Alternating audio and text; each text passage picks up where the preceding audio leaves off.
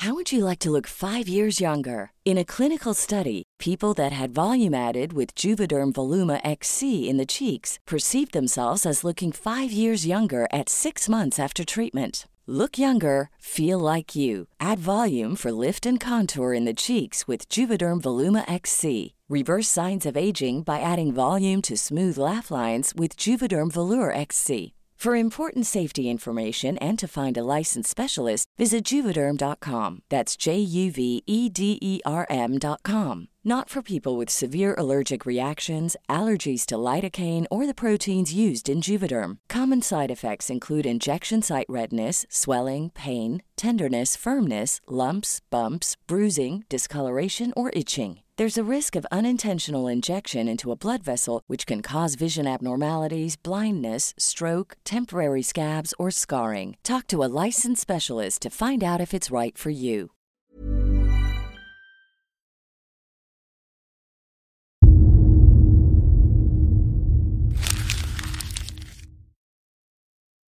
Seguirle el ritmo al país no es cosa fácil, pero en este espacio intentaremos, semana a semana y en 25 minutos, comprender juntos lo que sucede en el territorio que habitamos. Esto es Semanario Gato Pardo y yo soy Fernanda Caso.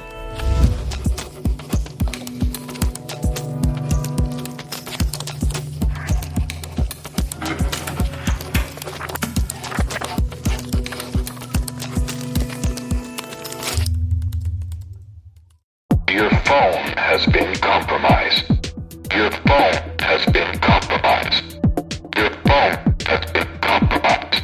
Varios gobiernos espiaron a políticos, periodistas y activistas de todo el mundo con el programa israelí Pegasus. Necesitamos saber qué se hizo con la información que se obtuvo, cómo funcionaba, cómo se procesaba, dónde está. La semana pasada fue publicado un nuevo reportaje sobre Pegasus, el sistema de espionaje digital gubernamental más grande del que se tenga registro. Y México está en el centro de la trama. Hay muchas preguntas al respecto, pero antes de entrar de lleno a buscar respuestas, vamos a la junta editorial que tuvimos el martes, donde definimos los temas que abordaríamos en este episodio. Estuvieron presentes Sandra y Ale, que son editoras de Gato Pardo, Joaquín, que es el coordinador creativo, y yo. Fue Sandra quien trajo a la mesa el tema de la violencia.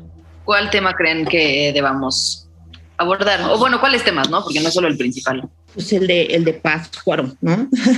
Como que este recorrido de un convoy, digo ya no sé cuántas camiones camionetas y 50 o más o cuántos pistoleros en Pátzcuaro se me hace pues otra vez muy impresionante, pero sobre todo se me hace que hay cosas similares pasando por todo el país. La semana pasada se desató una nueva ola de violencia en Michoacán.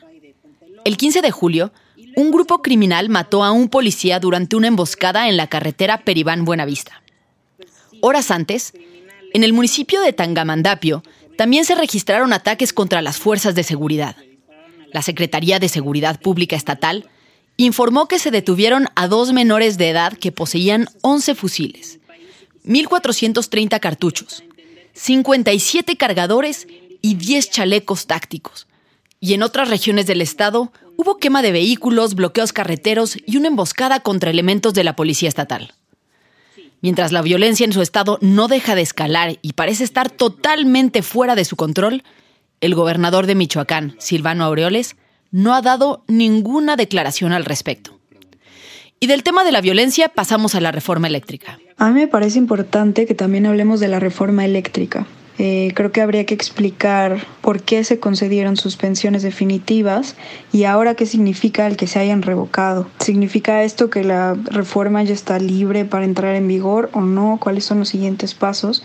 Un tribunal federal revocó las suspensiones definitivas concedidas por los jueces Juan Pablo Gómez Fierro y Rodrigo de la Pesa, que mantenían frenada la entrada en vigor de la reforma eléctrica impulsada por AMLO. Los magistrados del primer tribunal colegiado en materia administrativa resolvieron, por mayoría de dos votos, que la paralización de la reforma eléctrica publicada el 9 de marzo, que da preferencia a la CFE sobre empresas privadas, no es procedente por ahora. Consideraron que, de momento, la reforma no perjudica a las empresas privadas, porque el artículo tercero transitorio prevé un plazo de 180 días para ajustar todas las normas del sector. Se dedicaron a saquear, a robar hacer jugosos negocios al amparo del poder público. Y en el caso de la industria eléctrica y de la industria petrolera, pues no tengo duda. Sin embargo, la reforma eléctrica permanecerá suspendida hasta que los tribunales resuelvan todas las suspensiones otorgadas. Así que, por ahora, la reforma sigue en pausa. El siguiente tema que comentamos fue la denuncia que han hecho decenas de becarios del CONACIT, que dejaron de recibir los recursos que les correspondían como lo que está sacando Animal Político de todas las becas suspendidas, como de los chavos en posgrados del CONACIT y ahora también becas para madres que estudian la licenciatura, madres solteras. Se me hace súper fuerte ahorita que sí, en efecto, los fideicomisos se cancelaron y no era como decía Arturo Herrera, que, ay, se cancela el fideicomiso, pero seguimos teniendo una manera de dar los apoyos y todo el mundo, ajá, pero ¿cuál? Días antes de dejar la Secretaría de Hacienda, Arturo Herrera aseguró que existían recursos disponibles para pagar las becas de estudiantes en el extranjero, pero el CONACIT informó a los becarios que no realizaría los pagos debido a la extinción del fideicomiso que solventaba justamente el programa de becas CONACIT Secretaría de Energía. Según el decreto ordenado por el presidente Andrés Manuel López Obrador, el CONACIT tenía de plazo hasta el 30 de junio de 2021 para transferir recursos a la tesorería de la Federación. Es decir, que este dinero quedaría disponible para gastarlo en lo que el gobierno federal considerara necesario. Ante los constantes cuestionamientos por parte de investigadores e investigadoras del CONACIT sobre los retrasos en el pago de sus becas, el presidente Andrés Manuel López Obrador anunció que se simplificará la entrega de estos recursos a través de tarjetas, como las que se entregan a los beneficiarios de los programas sociales.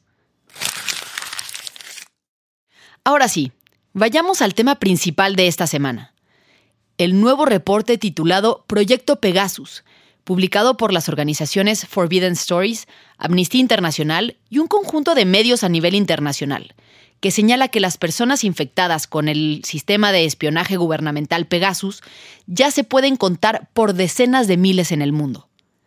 Pero la historia de Pegasus no empezó en este momento. En realidad, las primeras revelaciones al respecto salieron a la luz hace aproximadamente cinco años, justo cuando el mundo tenía la mirada puesta, como ahora, en el deporte, en los Juegos Olímpicos de Río de Janeiro de 2016.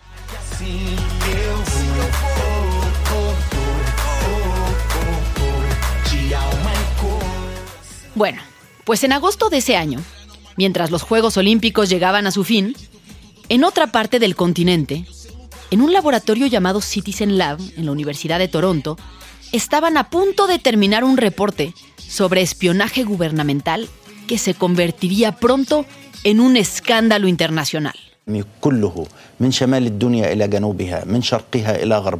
Semanas antes de la publicación, Ahmed Mansour, un defensor de derechos humanos en los Emiratos Árabes Unidos, había recibido una serie de mensajes de texto sospechosos que le prometían nuevos secretos sobre personas detenidas que estaban siendo torturadas en los Emiratos e incluían un enlace.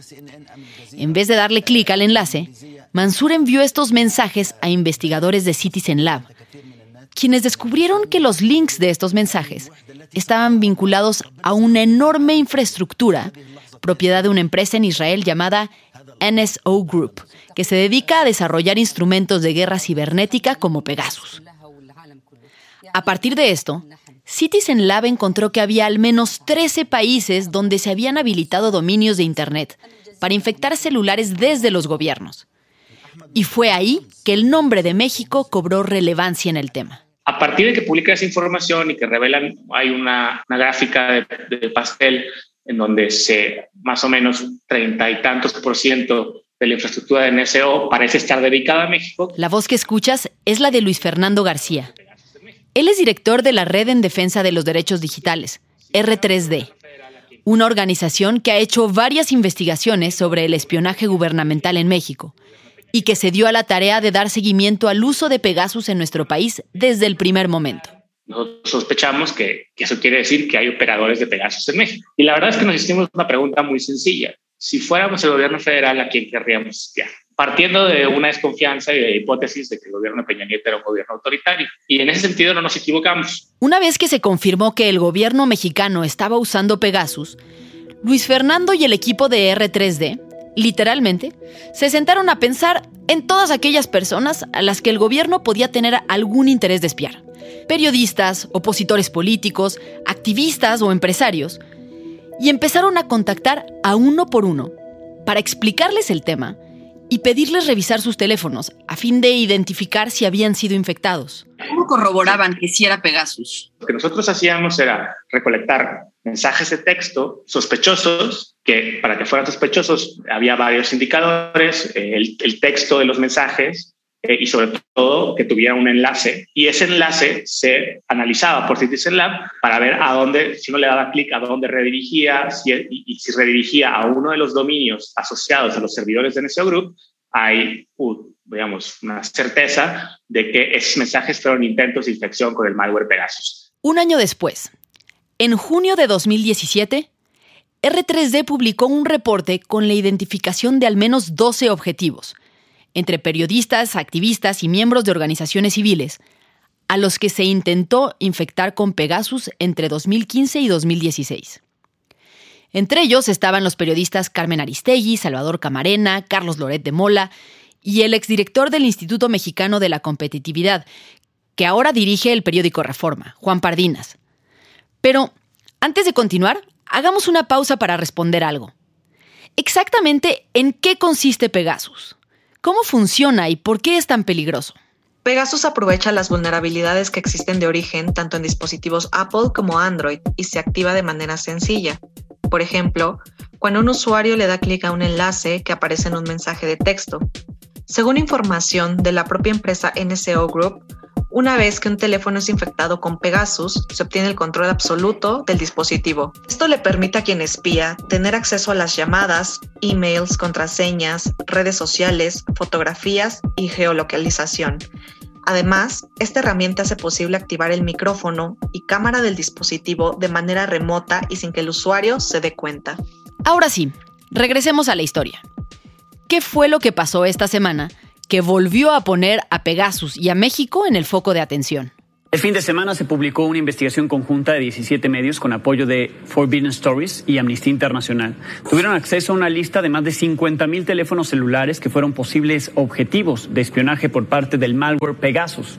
En México, Pegasus habría espiado hasta 15.000 números telefónicos. La revelación es enorme. Resulta que ya no se trata solo de casos aislados y puntuales, sino de una práctica generalizada organizada desde el gobierno para espiar a cualquier personaje incómodo. Las primeras licencias se contrataron en México entre 2009 y 2011, durante el gobierno del expresidente Calderón. Pero no se tiene evidencia de que se les haya dado uso sino hasta 2015 y en los años siguientes. Pues mi historia en relación con Pegasus empezó casi el sábado, cuando me avisaron el sábado en la tarde que al día siguiente iban a, publicar que mi nombre estaba en esta lista pues con los de otros 24 periodistas en los que se intentó o quizás se contagió, se infectó el equipo, ¿no? Marcela Turati es una multipremiada periodista. Desde 2008 se ha dedicado a investigar temas de violencia y desaparición forzada en México. Es una de las creadoras del Mapa Nacional de Fosas Clandestinas y una de las personas cuyo nombre apareció esta semana en el reporte. En cuanto se enteró, empezó a hacer memoria sobre los temas que trabajaba cuando su celular fue infectado con Pegasus. Lo primero que le vino a la mente fue un portal sobre masacres de migrantes, que, curiosamente, fue hackeado antes de que lo diera a conocer, además de algunos reportajes sobre el mal trabajo de la PGR en la identificación de cadáveres. Pero además de eso, recuerda un momento clave.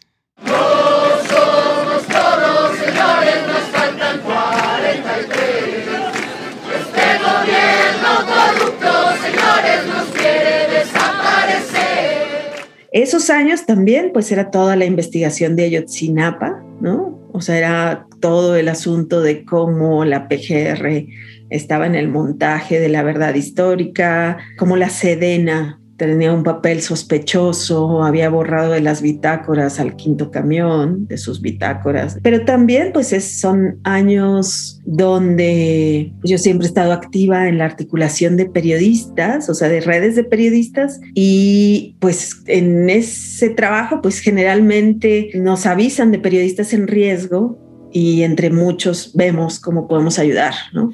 Ahora, ¿cuáles son las consecuencias de que un gobierno espíe activistas o periodistas? Le pregunto a Marcela por su caso particular. ¿Qué implicaciones tendría para ti el trabajo que haces que haya un espionaje desde el gobierno? Bueno, pues como periodista es fuertísimo porque pues una como periodista cuida sus fuentes de información, ¿no? Es como el, el secreto del confesionario, el anonimato, que no sepan quién te dio la información. Y pues en este momento, sabiendo pues que quizás fui vulnerada, pues pienso mucho en mis fuentes. Entre las fuentes de Marcela hay activistas, familiares de víctimas, pobladores de muchas de las zonas más violentas del país y también funcionarios de gobierno que han ofrecido de manera anónima información y documentos para las investigaciones. Necesitamos saber qué se hizo con la información que se obtuvo, cómo funcionaba, cómo se procesaba, dónde está, si se la llevaron, si es que se fueron esas personas de gobierno ahí siguen. Lo que dice Marcela es fundamental y no existe información disponible al respecto. No se sabe quiénes eran los funcionarios encargados de recolectar esta información. Tampoco se sabe quién tenía o tiene acceso a ella, ni dónde están ahora esos archivos y esos funcionarios que podrían seguir activos. Lo que sí hay es evidencia de que la información obtenida por Pegasus se ha utilizado para intentar intimidar, extorsionar o silenciar activistas y periodistas aprovechando información sensible o personal en sus dispositivos. El reportero Cecilio Pineda fue asesinado en la ciudad de Altamirano, Guerrero. Cecilio Pineda ya había sufrido amenazas desde el año 2015. En la lista de trabajadores de prensa que fueron víctimas de espionaje está Cecilio Pineda, quien fue asesinado en marzo de 2017 luego de recibir numerosas amenazas y de haber intentado ingresar al mecanismo de protección para periodistas. Pareciera que hay compromisos muy, muy, muy fuertes entre el gobierno y este líder criminal y va a seguir habiendo muertes, puesto que no quieren actuar como debe de ser. Esa es la voz de Cecilio, quien se dedicaba a investigar los vínculos entre la política y el narcotráfico. Horas antes de su asesinato, hizo esta transmisión que acabas de escuchar en vivo por Facebook, en la que denunció a la policía y el gobierno local por trabajar para un grupo del crimen organizado. Tras el asesinato, el teléfono celular del periodista nunca apareció. Pero que su nombre esté en la lista de personas espiadas inevitablemente nos hace pensar en las gravísimas consecuencias que pudo tener y seguir teniendo este espionaje. Pues como ya mencionamos, no sabemos dónde quedó esa información y en manos de quién está, o si se ha seguido utilizando. Desde entonces, la PGR y el CISEN cambiaron de nombre. Pero, ¿cuánto cambiaron realmente en su interior? Las preguntas a responder son demasiadas. Y, aunque NSO Group dice que el sistema Pegasus solo se vende a gobiernos con el fin específico de combatir el crimen, la empresa no tiene forma de corroborar esto. Bueno, y surge además otra pregunta. ¿Cuánto cuesta un software tan complejo como este como para que el gobierno mexicano pueda darse el lujo de comprar tantas licencias? Luis Fernando García de R3D me lo responde. La Fiscalía General, bueno, lo pagó entre 32 y 40 millones de dólares por el uso de 500 licencias de Pegasus durante los años 2014 a 2017. Eso te da más o menos un promedio como de 70 eh, mil dólares por infección. Esto equivale más o menos a un millón y medio de pesos por persona infectada. Y aunque diversos medios han documentado que NSO Group tenía paquetes de precios que lo hacían más accesible cuando se compraban las licencias a gran escala, hay documentos oficiales obtenidos por R3D y declaraciones del titular de la UIF, Santiago Nieto, que revelan que en México este software también se utilizó como una herramienta de corrupción para pagar productos a sobreprecio a través de empresas fantasma. Cabe señalar que no solamente se trata de montos incongruentes, sino también que estas cuentas eh, operan con montos muy superiores, lo cual eh, implica, o por lo menos se presume, la existencia de actos de corrupción al venderlas a sobreprecio al gobierno de la República. Miguel Ángel Osorio Chong, el exsecretario de Gobernación y ahora senador por el PRI, declaró esta semana que no tenía conocimiento de la compra de Pegasus. No tengo, eh, lo dije en su momento, ningún conocimiento de haber adquirido este eh, sistema. En, el CISEN tenían otros sistemas con los que se trabajaba.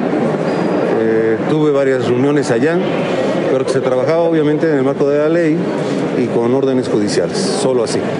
Aunque lo buscamos para intentar hablar con él y preguntarle un poco más sobre el asunto, en el Senado nos dijeron que ni él ni nadie del PRI estaba dando entrevistas sobre el tema. Pues bueno, así llegamos hasta el presente, donde hasta el presidente López Obrador esta vez quedó del lado de las víctimas. Pues el reporte reveló que entre las personas a las que se buscó infectar con Pegasus hay al menos 50 personas cercanas a él. Entre ellas están su esposa, Beatriz Gutiérrez Müller, sus hijos, sus hermanos y hasta su cardiólogo, además de otros allegados como la ahora jefa de gobierno Claudia Sheinbaum. Yo he sido víctima de espionaje desde la época de Salinas, por lo menos. No, ah, estoy mal, desde antes. Entonces, imagínense si yo voy a estar este, presentando denuncia por eso. Si me pongo ahora a presentar denuncias, pues no termino. Pero, más allá de que AMLO diga que no va a presentar una denuncia a título personal por esto, ¿Habrá consecuencias contra los responsables de haber utilizado este software para espiar a ciudadanos en gobiernos anteriores? Y aún más importante, ¿por qué habríamos de confiar en que esta administración ya no recurre a esa o a otras técnicas de espionaje? Responder estas dudas ha sido la principal exigencia de la oposición. Hola, Fer, ¿cómo estás? Muy bien, ¿y tú? También, muy bien, con mucho gusto. La semana pasada, el senador panista Damián Cepeda quien figura en la lista también como uno de los objetivos de espionaje de Pegasus, y hoy está en la Comisión Permanente del Senado y además en las comisiones de Justicia y Gobernación, hizo un fuerte posicionamiento frente al gobierno. Así que lo buscamos para hablar con él. A mí me parece primero que es un escándalo, o sea, mundial, pues, ¿no? Este, no nada más nacional. Y supera a cualquier persona. Yo escucho al presidente queriéndolo convertir en un tema personal de él y de su familia yo digo, perfecto, o sea, si usted no le molesta que le hayan violado sus derechos humanos, pues es muy cosa de usted y los arreglos que usted tenga, ¿no? Que parecen evidentes. Pero no se trata del presidente de la República, se trata de 15 mil mexicanos que les fueron violados los derechos humanos. Ahora, lo cierto es que a unas curules de distancia, Damián Cepeda tiene como compañero al senador y coordinador de la bancada del PRI, de quien hablábamos hace unos momentos, el exsecretario de Gobernación de Enrique Peña Nieto, Miguel Ángel Osorio Chong, quien es uno de los principales señalados por el uso de Pegasus. ¿No debería la oposición empezar por exigirle a él dar una explicación formal? O incluso a sus propios compañeros panistas que estuvieron involucrados en la compra durante los exenios anteriores. Déjame ponértelo de esta manera. Hay una exigencia, una investigación total. Desde el momento que se compró, que eso implica gobierno del PAN, pues para acabar pronto, hasta el uso que se le dio pasando por el sexenio anterior y este. Yo no, no suelo caer en y tal persona porque no me consta, pues. Yo lo que digo es, gobierno actual, hazte cargo del asunto. Y más allá de que se haga una investigación sobre el pasado, hay otra pregunta sobre el actual gobierno que sigue en el aire. Y Luis Fernando García, de R3D, me habla sobre el tema. ¿Y estamos seguros de que este gobierno ya no está usando este tipo de instrumentos? No, no estamos seguros. Y ese es parte del problema. No basta con que se prometa no espiar. Es, es pedirle a la, gente, a la sociedad, un acto de fe. No basta con las promesas, es necesario reformas y controles y mecanismos institucionales para controlarla. Hace unos meses, en tanto el Diario del País como en R3D, publicamos una investigación sobre la adquisición de la Fiscalía General de la República en 2019, ya en, en tiempos de Hertz Manero, de dos equipos de vigilancia, uno que ya se había usado anteriormente, que se llama Geomatrix, que es un equipo de geolocalización, el cual inclusive existe evidencia de que se ha utilizado eh, ilegalmente. Van aquí algunos números que ha investigado R3D y que están publicados en sus reportes. Aquí está. Con lo que se compró en 2019, la FGR puede hacer hasta 135 mil geolocalizaciones. Por otro lado, la Auditoría Superior de la Federación reveló que durante esta administración el equipo se ha utilizado en al menos 13.800 ocasiones. Estos datos contrastan muchísimo con las escasas 124 solicitudes de órdenes judiciales de las que se tiene registro en el Poder Judicial y que fueron hechas por la FGR para geolocalizar dispositivos móviles durante los mismos años. El resto de las ocasiones en las que se usaron estos programas, es decir, más de 13.700, se hizo de manera ilegal. Y aunque Pegasus es el software más elaborado del que se tiene conocimiento en el mercado, este es solo una parte del problema en México.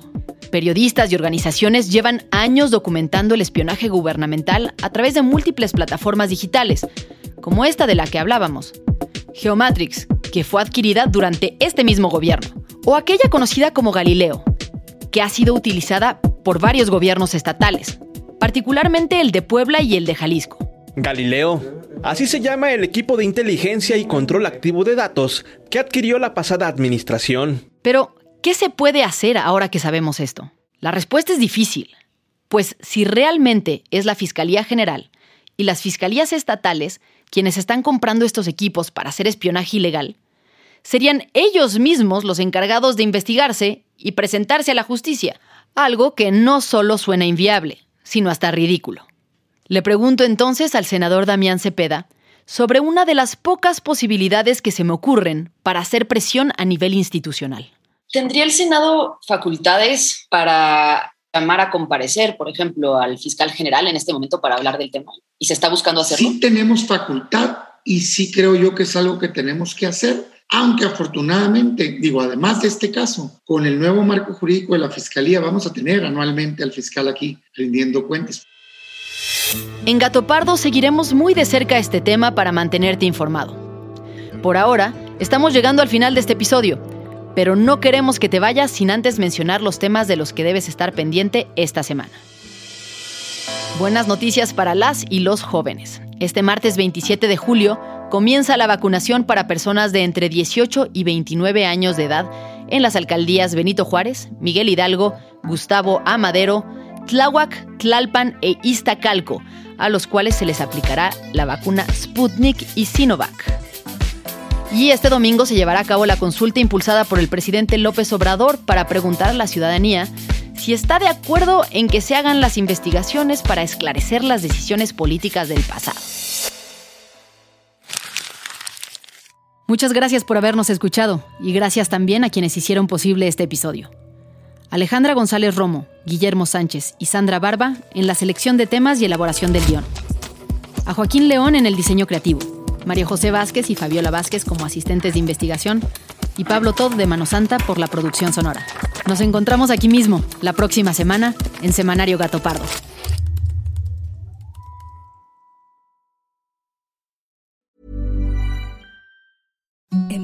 Softest sheets you've ever felt. Now imagine them getting even softer over time. That's what you'll feel with Bowl and Branch's organic cotton sheets. In a recent customer survey, 96% replied that Bowl and Branch sheets get softer with every wash. Start getting your best night's sleep in these sheets that get softer and softer for years to come. Try their sheets with a 30-night guarantee. Plus, get 15% off your first order at bowlandbranch.com. Code BUTTERY. Exclusions apply. See site for details.